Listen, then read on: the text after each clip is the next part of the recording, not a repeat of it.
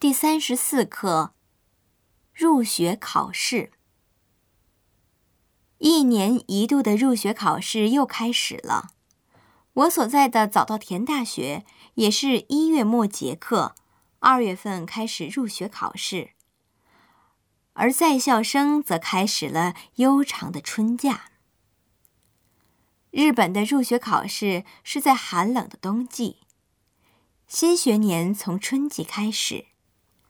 中国则是秋季开始新学年，入学考试在六月。以前是七月，后来因为夏天太热，很多考生中暑，所以提前了。中国的大学入学考试叫做普通高等学校招生全国统一考试，一般称高考，和日本的 Sentasiken 相似。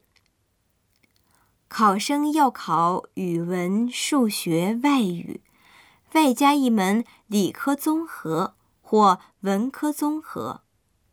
我当年考的是理科哦。然后根据自己预估的成绩，选择想上的大学。我当年如愿的考上了天津本地的天津师范大学，学习我梦寐以求的播音主持专业。